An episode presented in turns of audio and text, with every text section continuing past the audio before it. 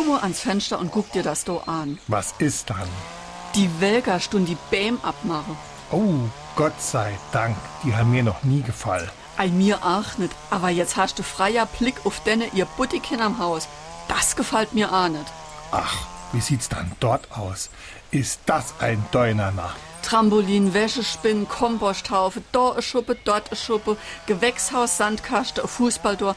Der reinste Kinderspielplatz. Und ihr Garde ist ja auch nichts Schönes.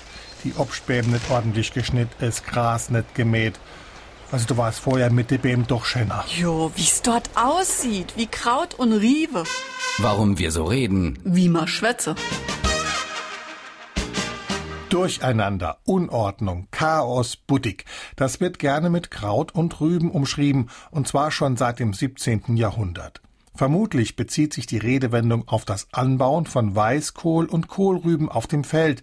Diese wurden früher häufig zusammen angebaut und nicht wie andere Gemüsesorten, die fein säuberlich voneinander getrennt gepflanzt wurden.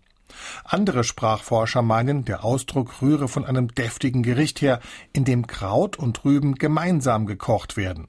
Unordnung im Kochtopf, das kennt man im Saarland schon lange. Da heißt es dann Kabes Krumbeer Deunana. oder Quer durch die Garde.